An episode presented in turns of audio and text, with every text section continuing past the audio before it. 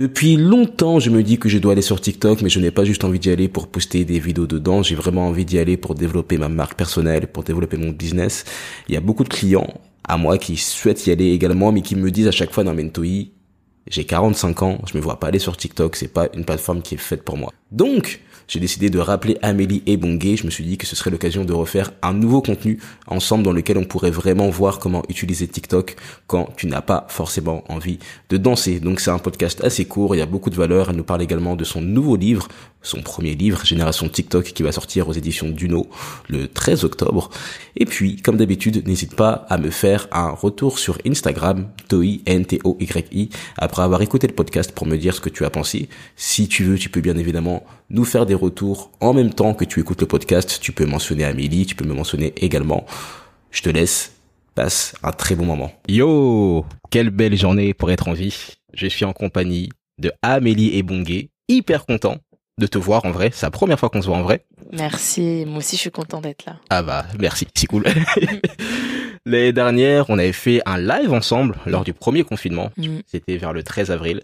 Ouais. Et je t'avais parlé de TikTok. Je t'avais demandé si c'était vraiment nécessaire d'aller sur TikTok parce que il y avait plein de nouvelles tendances à cette époque. Il y en a toujours. Il y avait Clubhouse qui arrivait, qui est de plus en plus puissant. Je me disais, est-ce que ça vaut vraiment la peine de se mettre encore sur une autre plateforme en plus de tout ce qu'on a? Et tu m'avais répondu, tu m'avais convaincu d'aller sur la plateforme. Et je voudrais commencer par te demander s'il y avait des choses qui avaient changé depuis l'année dernière sur TikTok. Ah ouais, énormément. Ouais. Déjà, euh, c'est la plateforme la plus euh, importante euh, que l'histoire euh, des GAFA et du content marketing euh, est connue euh, ces cinq dernières années. Mhm.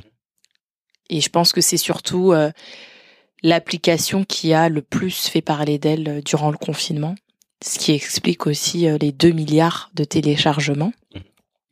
puisque c'est une application qui 2 a été, c'est incroyable en termes de volume, c'est euh, l'application la plus téléchargée euh, tout au long de l'année 2020. Et ça, euh, c'est suite au Covid-19. Donc c'est vraiment une application hyper riche et intéressante à, à observer. Ok. Est-ce que tu me disais à l'époque c'était que c'était vraiment une plateforme sur laquelle tout le monde devrait être parce que c'est viral. Je l'ai testé et tu n'as pas menti. Je sais que t'es pas quelqu'un qui ment, mais là j'ai vraiment pété un câble. J'avais Mhm. posté une vidéo, je pense que c'était quand Jacob de Vario était, était parti Mhm, et c'était juste une vidéo, on était ensemble, on parlait, etc. Et le truc a popé mhm, et j'étais pas prêt. Comment est-ce que tu fais après pour euh, convertir? Est-ce que c'est une plateforme où tu peux t'attendre à avoir juste un seul boom comme ça et après euh, les gens disparaissent et ils reviennent plus te voir? Ou est-ce que après dès que les gens ont suivi ton contenu, qu'ils ont apprécié une fois, ils vont rester s'abonner? Bah alors en fait, tout est une question de comprendre comment ça marche dans un premier temps.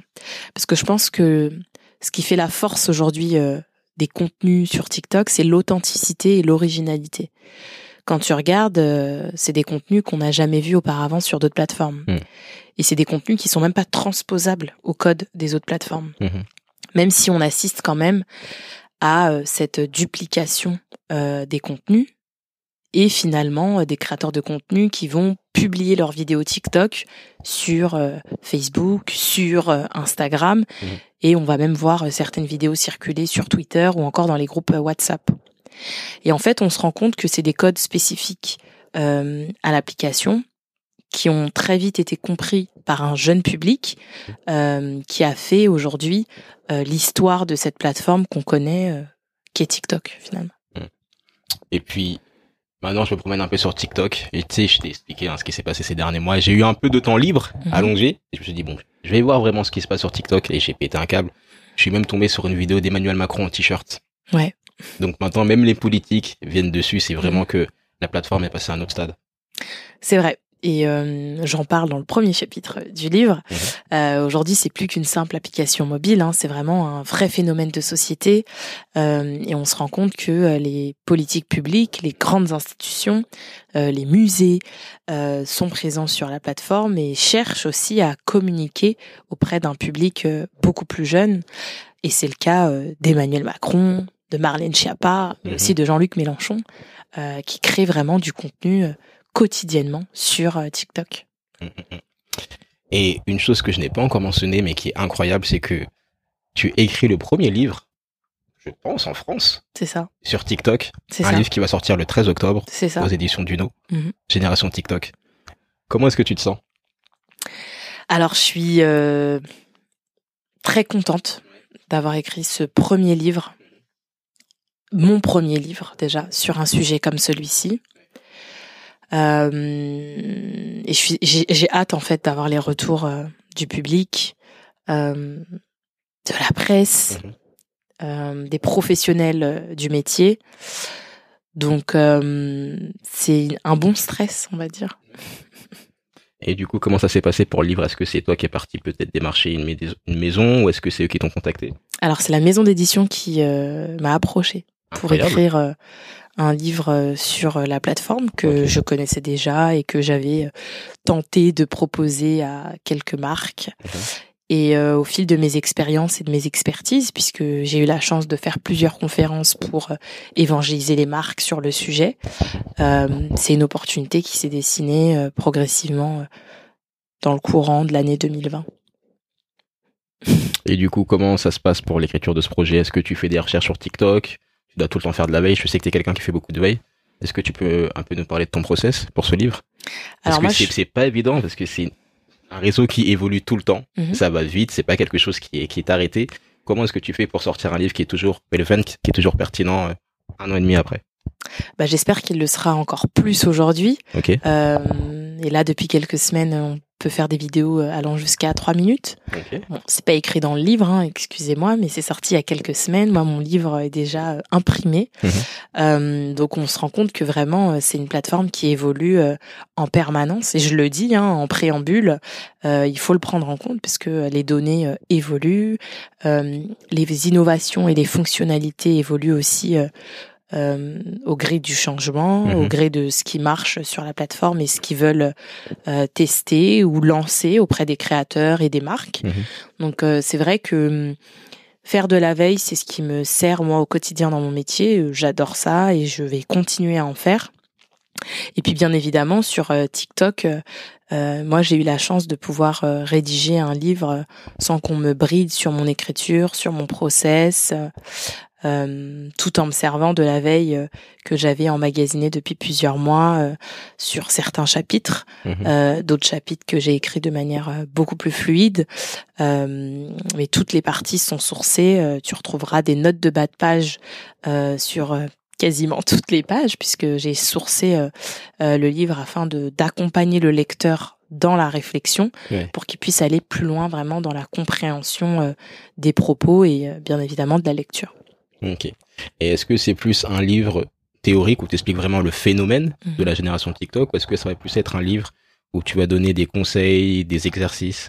Alors c'est un livre euh, très théorique euh, qui s'adresse euh, aux professionnels du marketing, aux marques bien évidemment, aux chercheurs, Mhm. aux enseignants Mhm. et pourquoi pas aux créateurs de contenu pour comprendre vraiment les rouages et les étapes pas à pas pour construire sa première vidéo sur TikTok et comprendre tous les formats et les fonctionnalités disponibles sur l'application. D'accord. Qui t'a impressionné sur TikTok dernièrement? Quel move, quelle vidéo t'as pu voir et tu t'es dit Ok, on rentre dans quelque chose. Bah moi, je suis beaucoup de créateurs, donc euh, c'est vrai que je les aime tous pour leur euh, singularité. Euh, J'aime beaucoup Merzaïr, qui me fait rire, euh, qui est une créatrice de contenu hyper inspirante et qui mérite d'être beaucoup plus visible, hein, même Mhm. si elle a déjà plus de 100 000 abonnés, c'est assez incroyable. Elle a une très grosse communauté aussi sur Instagram. Euh, J'aime beaucoup Coach Amonde, qui est une coach euh, spécialiste dans les relations amoureuses, qui historiquement était très connue sur Facebook, Mhm. puis a créé un compte Instagram et qui est arrivé euh, sur TikTok avec euh, un aura, une telle présence et un charisme euh, qui fait rire, mais qui est très pertinent et en adéquation avec euh, avec sa communauté.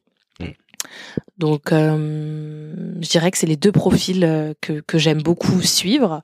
Et puis après, bien sûr, j'en ai plein d'autres. Hein. Habitue-toi, euh, qui me fait très rire. Hein. Euh, et plein d'autres encore. Je Mm. pourrais t'en citer plein d'autres. Et est-ce que c'est une plateforme sur laquelle quelqu'un qui ne sait pas danser a intérêt à aller? Parce que j'ai l'impression que moi, je me suis promené sur la plateforme, j'ai surtout vu Mhm. beaucoup de danse Mhm. et aussi un peu de cuisine. On n'est pas obligé de savoir danser pour aller sur TikTok. hein. On peut créer du contenu euh, complètement différent. Mhm. On a des, euh, on a des dermatologues, on a euh, des créatrices de contenu euh, euh, dans le domaine du journalisme. Super. Je pense à Léa, euh, Léa B, journaliste, qui elle fait vraiment une revue média euh, des femmes qui font l'actualité. Euh, on a euh, Skincare by Aram, qui est un jeune YouTuber historiquement âgé de 25 ans, Mhm. qui crée des reviews en fait de produits euh, pour la peau. Euh, il a même d'ailleurs fait le succès euh, du produit euh, CeraVe, hein, qui est une lotion à destination des peaux acnéiques et euh, qui a fait rupture de stock suite à plusieurs vidéos de créateurs de contenu euh, sur TikTok qui ont vanté les mérites du produit. Et donc le produit est quasiment en rupture de stock sur plusieurs sites marchands et ne cesse de faire un réassort et a été aussi euh, starifié hein, par Mhm. euh, ces créateurs de contenu qui ne sont pas euh, dermatologues. Mhm. Donc c'est assez intéressant aussi de voir les succès euh, de certains euh, produits et finalement de certaines marques qui se Oui. disent bah il y a peut-être un terrain euh, à occuper et à et à jouer avec les produits. Moi, il y a deux personnes qui m'ont vraiment impressionné. Mhm. La première, c'est le jeune, j'ai oublié son prénom, le jeune italien qui met ses deux mains, Kabilam, Kabilam. ouais. Parce que j'ai vu son histoire un peu, Mhm. et il était fauché, Mhm. il a perdu son travail lors du premier confinement, et ça. maintenant, il pèse énormément. C'est le deuxième TikToker le plus suivi à l'échelle du monde. Il va pas tarder, je pense, hein, à dépasser Charlie D'Amelio. Parce que moi, quand j'ai écrit le livre, euh, il avait une très petite communauté déjà. Mm. Et c'est vrai que depuis le début de l'année 2021, euh, il n'a fait que augmenter en fait euh, euh, son nombre d'abonnés, ce qui est assez incroyable. Mhm. Aujourd'hui, euh, l'engagement moyen, il est autour de 20 millions euh, de vues sur chacune de ses vidéos, ce qui est le triple des vidéos euh, de Charlie D'Amelio, qui est Mhm. aujourd'hui euh, la personne la plus suivie sur TikTok. Mhm. Et en fait, on se rend compte que en l'espace de neuf mois à peine, euh, il arrive sur le top 3 hein, finalement des créateurs de contenu les plus importants de la plateforme. Et comment est-ce qu'on peut expliquer qu'il ait eu un tel succès financier également? Alors le succès financier, il se mesure avec euh, les différents partenariats euh, sur lesquels euh, il est euh, associé. Mhm. Euh, là, je suis tombée sur une de ses vidéos ce, marrant, ce matin en me levant.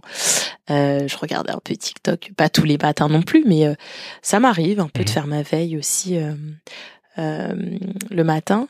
Et euh, il a fait un partenariat avec Amazon euh, Studio, hein, Amazon Prime Studio. Euh, et finalement, on se rend compte que bah, on n'a pas besoin de savoir danser, on n'a pas forcément besoin euh, euh, de parler, euh, de s'exprimer. Euh, et comme quoi, quand on est authentique, et ben ça marche. Euh, donc c'est assez intéressant finalement d'avoir ce, ce type de profil euh, sur la plateforme et qui finalement euh, ne se serait peut-être pas exprimé de la même manière si TikTok euh, euh, n'avait pas existé. Tu penses que ce n'aurait pas été possible sur YouTube ou sur Instagram, ce genre de contenu? Ah ouais, la perception elle est complètement différente et puis on n'a pas le même public en face en termes Mhm. de caisse de résonance et puis euh, c'est vrai que c'est une plateforme qui laisse une grande part une grande place, excuse-moi, à l'hu- à l'humour. Donc on a beaucoup de créateurs de contenu euh, qui sont euh, dans, dans l'humour en fait. Et c'est vrai que ça, ça marche plutôt bien. Et est-ce que sur TikTok, il faut mieux avoir plusieurs comptes si on crée du contenu différent, par exemple de l'humour, de la musique, du business, je sais pas si quelqu'un a plusieurs casquettes, comme YouTube, je sais qu'il y a des créateurs qui vont créer plusieurs chaînes YouTube en fonction de leur projet, ou est-ce que c'est une plateforme qui permet de tout mettre? Alors on n'est pas encore là sur euh, la mul enfin, la démultiplication des verticales par thématique euh, sur TikTok. Mhm. Aujourd'hui, les créateurs de contenu, c'est vrai qu'ils pensent déjà à consolider euh, leur communauté sur une thématique avant de penser à créer une autre euh, chaîne ou un autre compte TikTok pour proposer une autre thématique. C'est vrai que pour l'instant, on est vraiment sur euh, quelque chose où on veut déjà euh, travailler sa stratégie éditoriale et conserver sa thématique. Ok.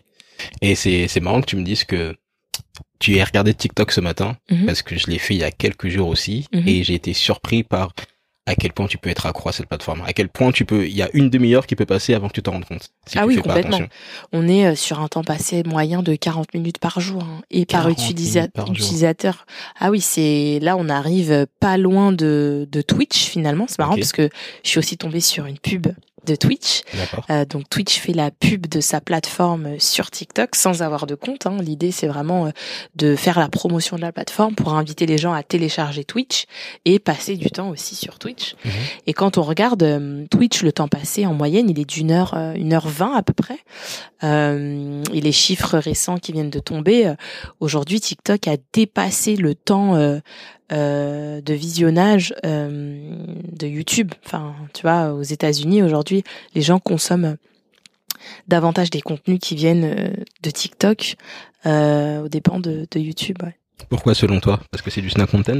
Parce que c'est du snack content et puis euh, on a aussi un algorithme qui est pensé pour. Euh, il y a une facilité à scroller pour passer à autre chose. On est vraiment sur euh, ce que j'appelle une culture micro-ondes. Hein. on veut tout de suite avoir quelque chose dont on est satisfait, quelque chose qu'on comprend dès les trois premières secondes, quelque chose qui est facilement diffusable à l'échelle du monde. Mhm. Euh, et là où, TikTok est assez puissant, c'est qu'on peut partager sur quasiment tous les autres canaux.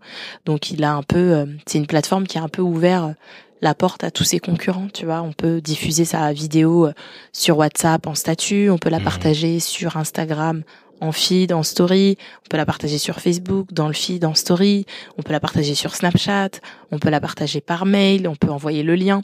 Enfin vraiment aujourd'hui, euh, TikTok a permis le champ des possibles pour que la vidéo ait un impact et euh, un gain de viralité euh, puissant quoi. Ouais. Et je trouve ça incroyable aussi de de voir la puissance de la plateforme chez les jeunes tout à l'heure en montant justement, j'ai vu des petites qui étaient en train de, de danser. Je pense qu'elles préparaient un, un challenge ou quelque chose comme ça. c'est bien, ça fait plaisir de voir les, les gens danser, mhm. avoir des projets. Tu sais, moi, à l'époque, j'étais sur Skyblog. Ouais, moi aussi. Toi aussi. Il s'appelait comment ton blog? Étoile 237, je crois. Quelque chose comme ça. Étoile du Camer ou Étoile 237. Très bien. T'en avais pas un où il y avait marqué Douala aussi dedans? Non. D'accord. Mais ouais, moi j'ai commencé avec MySpace et puis Skyblog et j'étais très jeune. Et déjà, je trouvais que c'était des outils incroyables. Alors mhm. qu'il y avait, quand tu y repenses aujourd'hui, il y avait beaucoup de friction. Il fallait avoir une caméra, tourner mhm. la vidéo, sortir ta carte mémoire, enfin, tu sais, la mettre sur le site, etc. Et puis, bref, tu pouvais difficilement devenir viral, mhm. à part son pétant première page. Bien sûr. Alors que là, j'ai l'impression qu'avec TikTok, tu peux venir être un, inconnu, poster ta vidéo, et si, les étoiles s'alignent deux jours après, avoir, euh, avoir plein de vues, quoi. C'est exactement ce qui se passe euh, pour plein d'exemples hein, que je cite euh, dans le livre. Hein, je vais pas toutes les bah tout relister, mais euh, je cite beaucoup d'exemples euh, dans le livre. Tout mhm. est illustré à chaque fois, mais c'est l'exemple de la petite Jalai Harmon qui a créé le Renegade, qui est une chorégraphie extrait du morceau Lottery de K-Camp et qui a été repris par plusieurs personnes, hein, mhm. notamment Charlie D'Amelio, qui est donc la TikTokeuse la plus suivie de la plateforme, mais aussi l'artiste l'ISO. Euh, mhm. vraiment, plein de personnes ont repris sa chorégraphie et c'est vrai qu'elle n'était pas créditée à l'origine. Et il a fallu un article du New York Times pour qu'on puisse avoir un visage euh, sur euh, la créatrice de cette chorégraphie. Et donc c'est vrai que finalement on se rend compte que euh, l'impact peut être euh, très important mhm. derrière, puisque mhm. bon après elle a été euh, sur différents plateaux comme celui de Hélène de Générès, etc. Et ça a mis du temps parce qu'avant qu'elle soit créditée, il y a quand même d'autres personnes hein, qui ont bénéficié de cette notoriété et de la viralité de sa chorégraphie. Mmh. Mais c'est intéressant ce que tu dis notamment sur le la question des crédits et des droits, des droits d'auteur. Mhm. C'est une plateforme musicale. Comment mhm. est-ce que comment est-ce que sont répartis les droits, par exemple, pour les pour les musiciens, pour tous les gens à qui euh, la musique est est sélectionnée, on va dire? Bah alors, c'est le catalogue musical qui est acheté euh, par la plateforme. Mhm. Normalement, je l'explique aussi dans le livre. Et puis après, euh, les maisons de disques et les labels hein, s'organisent pour céder une partie des droits pour euh, rendre la musique euh, accessible sur la plateforme. Les labels ont tout intérêt à, collaborer? Les labels ont tout intérêt à collaborer, mais il faut qu'il y ait une répartition euh, égalitaire pour les ayants droit, qui sont donc les artistes. Mhm. Euh, et finalement, ça c'est quelque chose qui est en discussion hein, et qui a même causé d'énormes complications au démarrage hein, pour mhm. l'application, notamment avec Universal Music. et c'est toujours des discussions qui sont en continu sur la problématique de rémunération.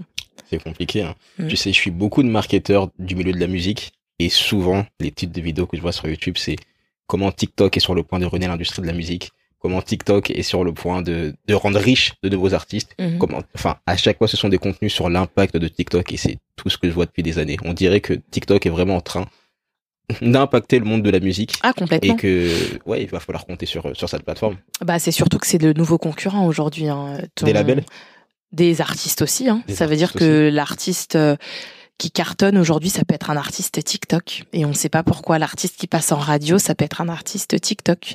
Euh, l'artiste euh, qu'on va voir au VMAs, ça peut être un artiste TikTok. C'est incroyable. Donc euh, finalement, euh, aujourd'hui, c'est un peu le nouveau concurrent qu'il ne faut pas négliger, qu'il faut comprendre et avec lequel il faut potentiellement bien collaborer.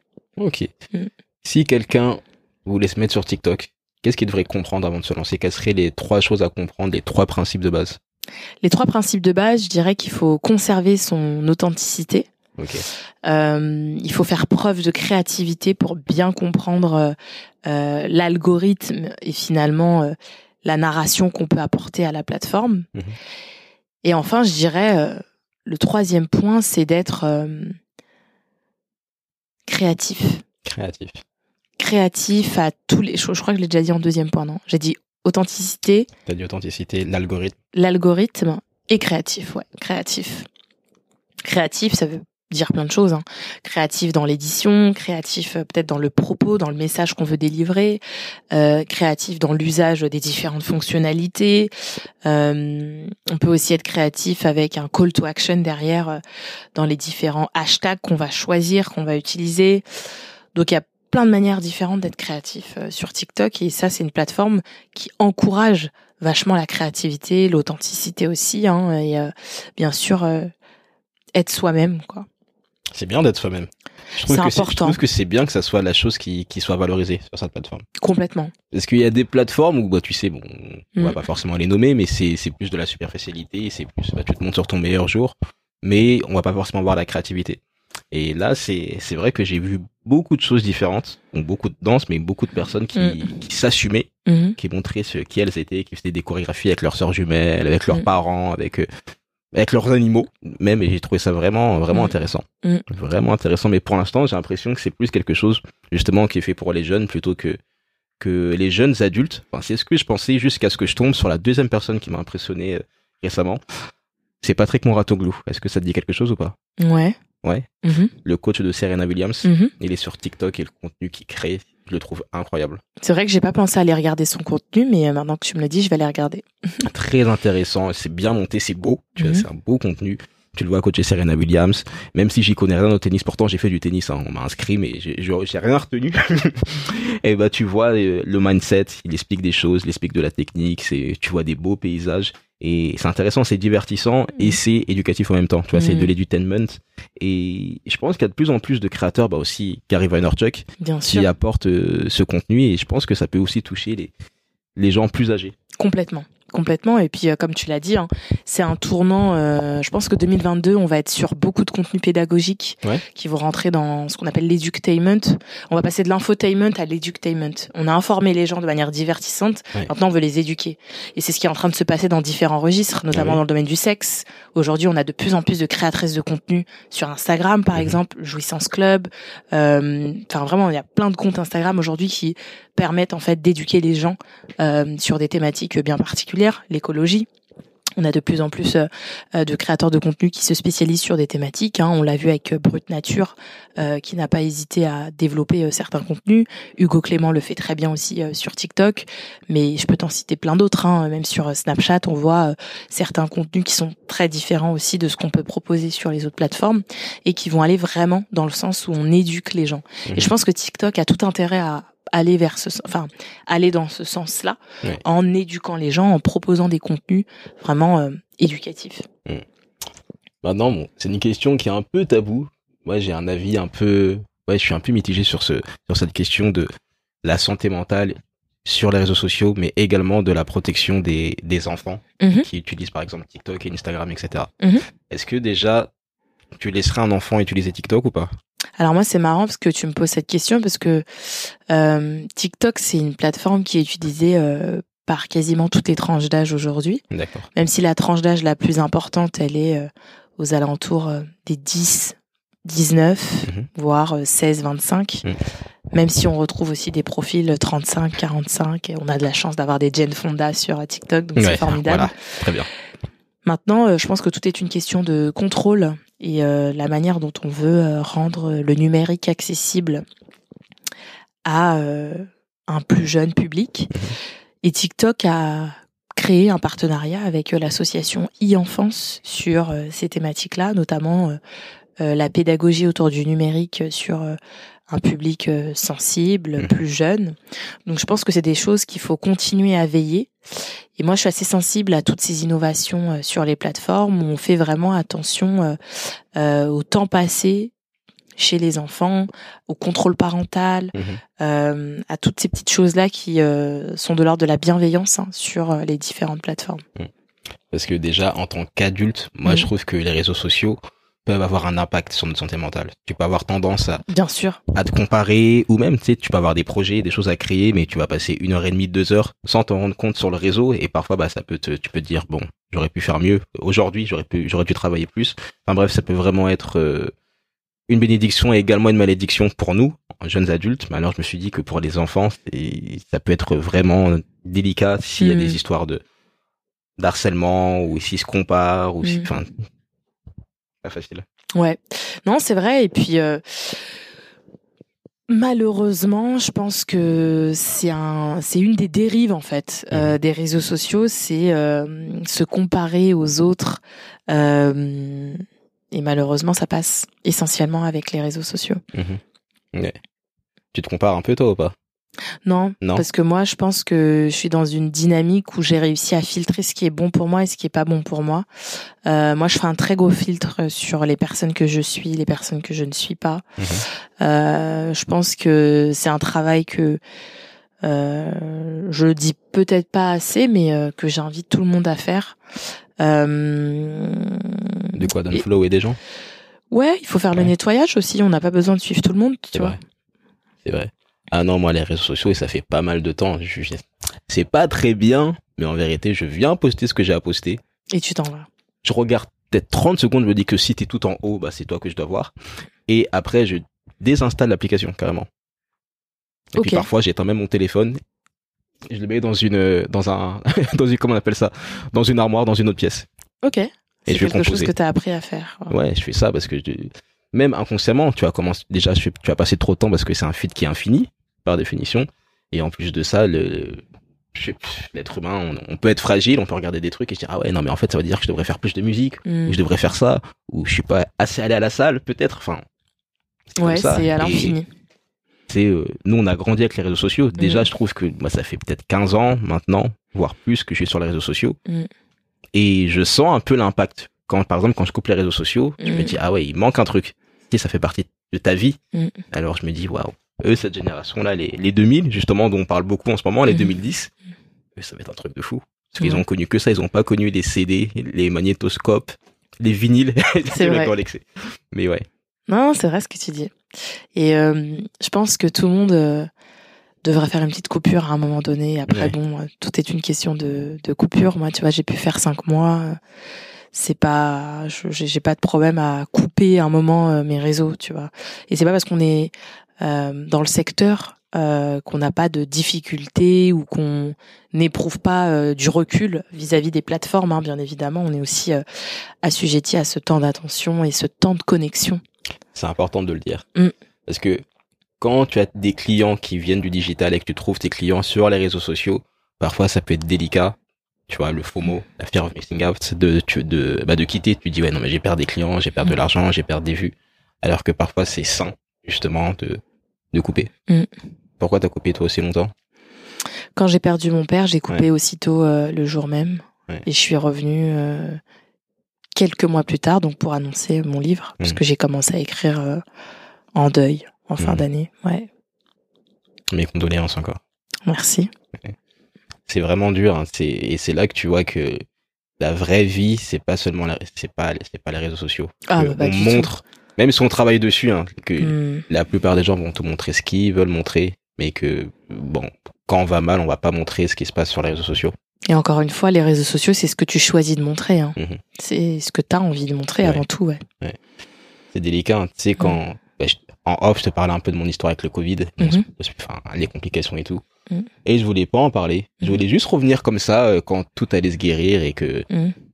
Et après, je me suis dit bon, puisque les gens qui me suivent pensent que je suis la personne euh, la plus athlétique, la plus disciplinée, qui peut rien choper euh, parce que je fais attention à ce que je mange, etc. Et que, et que je suis jeune. Et ben, je voulais montrer aux gens, bon, les gars, faites quand même attention. Mm.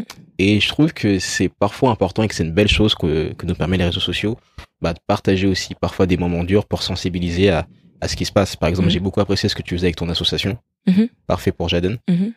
Mhm. De sensibiliser sur bah, les, les accouchements, Mhm. euh, de sensibiliser aussi pour, sur, sur l'AVC, sur toutes les choses que, que tu fais. C'est des posts que j'ai vus et c'est qui m'ont Mm. vraiment touché, qui m'ont Mhm. vraiment alarmé. Et c'est pour ça que faut trouver le juste milieu. Je pense que c'est vraiment une question de balance en fait. C'est vraiment ce que tu en fais. Complètement. Putain, j'ai envie de pleurer. bah alors? Non, je couperai pas. Non, je couperai pas au montage. Est-ce qu'il y a quelque chose que tu voudrais, dont tu voudrais parler, une question que tu voudrais qu'on pose plus souvent sur euh, sur TikTok? Ou sur les réseaux sociaux en général? Bon voilà, tu vois, je sors quand même un livre euh, sur TikTok. Ouais. Et c'est vrai qu'on ne parle pas beaucoup des autres réseaux, même Mhm. si euh, l'actualité euh, euh, fait que je suis amenée à beaucoup parler de TikTok. Ouais. Et c'est vrai, j'aimerais beaucoup parler d'inclusion dans le domaine de la technologie et comment les plateformes sociales peuvent être davantage inclusives.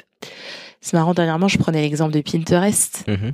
Pinterest est pour moi, à mon sens, aujourd'hui l'une des plateformes euh, qui tend vers une inclusivité euh, beaucoup plus généralisée, puisqu'on a la possibilité de choisir, de chercher un produit en fonction de sa couleur de peau. Mhm. Et c'est vrai que hum, quand tu y penses, tu te dis, mais c'est quand même une avancée euh, assez intéressante. Et la plateforme pense à tout le monde. Mhm. Elle n'exclut pas un tel ou un autre tel euh, type de peau. Et euh, c'est vrai que finalement, euh, je pense que les plateformes sociales, elles ont leur part à jouer dans ce qui est l'inclusion de tout un chacun et pour avoir des plateformes sociales beaucoup plus diverses et beaucoup plus engagées finalement sur l'humain et sur la société de demain. Et comment est-ce qu'elle pourrait faire ça? Pinterest, je vois comment ça peut être fait, mais par exemple un Instagram, comment est-ce qu'il pourrait être plus inclusif? Bah déjà Instagram, faudrait qu'ils arrêtent de bannir euh, des contenus euh, qui sont pas censés euh, être mis en alerte parce que Mhm. c'est vrai qu'ils ont tendance à mettre beaucoup de contenus en alerte ou retirer une publication d'une créatrice de contenu parce que je sais pas, elle a montré un bourrelet euh, ou alors euh, c'est considéré comme un contenu à caractère abusif, enfin Mhm. tu vois. Donc je pense que dans toute cette politique euh, de critères hein, qu'on voit peut-être pas aussi, euh, il y a des choses à améliorer et à réfléchir euh, ensemble à l'air de euh, d'experts de la question, de sociologues, enfin de chercheurs aussi, Mhm. pour euh, faire en sorte que on ait un monde de plus en plus inclusif. Pourquoi c'est si important pour toi? Pourquoi c'est important? Puisqu'aujourd'hui on est dans une société qui doit progresser, Mhm. euh, qui tend vers le changement. On a des générations de plus en plus euh, connectées, Mhm. euh, très alertées sur ces sujets aussi. Euh, et il faut que tout le monde y trouve sa place. C'est difficile de trouver sa place. Et encore, Mhm. je trouve qu'il y a eu beaucoup de progrès, comme je te le disais tout à l'heure en off, comparé à quand on était petit, parce qu'on a à Mhm. peu près le même âge. Mhm. Mais c'est vrai qu'il y a, il y a encore beaucoup de choses à faire. Ouais. Et les réseaux sociaux peuvent participer fortement à ça. Mm, complètement. Parce que, il faut le mentionner, hein, si toi et moi on s'est rencontrés, qu'on est face à face, c'est grâce aux réseaux sociaux. Mm. Et je trouve ça incroyable. Si tu savais le nombre de personnes que j'ai pu rencontrer, toi aussi sûrement, Mhm. grâce aux réseaux sociaux. J'ai même rencontré des copines grâce aux réseaux sociaux. Tu vois LinkedIn Love, j'appelle ça comme ça. Donc euh, c'est c'est vraiment vraiment une belle chose, mais c'est vrai que en termes d'inclusion, même de voir, ça m'avait choqué hein, de voir certaines personnalités euh, être bannies complètement des réseaux sociaux euh, et de pas pouvoir euh, avoir des des explications ou même pouvoir contester ou quelque chose comme ça. Ça m'avait ça m'avait peut-être, je sais pas, je savais pas trop quoi penser, mais ça m'avait alerté. Qu'est-ce que t'en penses toi? On prend toujours un exemple euh, pour que ça fasse office de cas d'école auprès des autres, pour pas que ça se reproduise. Et puis, encore une fois, tout dépend de la notoriété de la personnalité et euh, Mhm. du caractère du Mm. contenu qui a été diffusé à l'encontre de la communauté.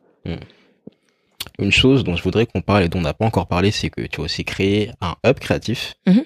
qui s'appelle Attends 30 secondes, Mhm, dans lequel tu accompagnes des entreprises, des marques, des secteurs d'industrie mhm. euh, sur leur euh, stratégie de réseaux sociaux. C'est ça. dire comme ça. Comment ça se passe en ce moment? Est-ce Bah, qu'on t'appelle beaucoup? Comment ça Bah alors c'est vrai que j'ai mis en pause suite à l'écriture de mon livre. Ouais.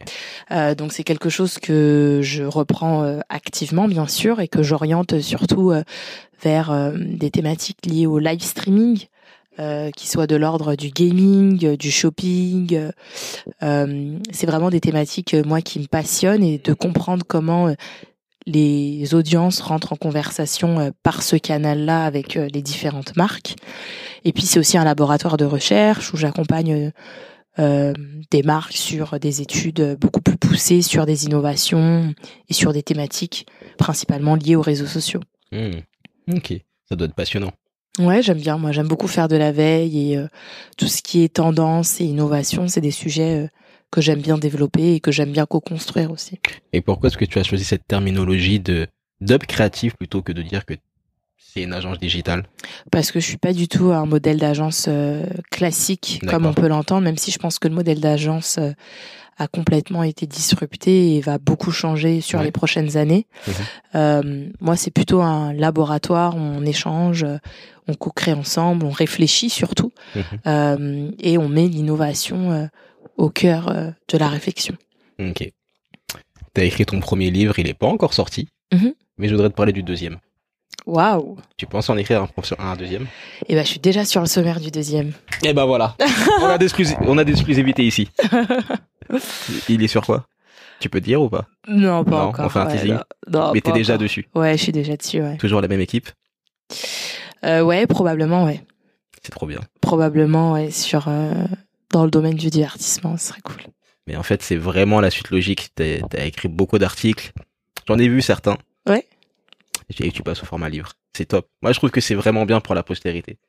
Après, la gentil. chose que, qui est toujours délicate avec les livres sur les réseaux sociaux, c'est que ça évolue tellement vite. Ouais, que bien c'est des livres qu'il faut, qu'il faut mettre à jour. bien sûr. Mais c'est trop bien. Ça va aider beaucoup de personnes. C'est gentil, merci. Bah après, je fais des sujets, de je force. traite de sujets qui me plaisent. Je pense que c'est important. C'est le plus important. Euh, je suis dans un registre euh, professionnel, Ouais. tu vois. euh, c'est des choses qui sont venues à moi grâce à ma profession et mon Mhm. métier. Mhm.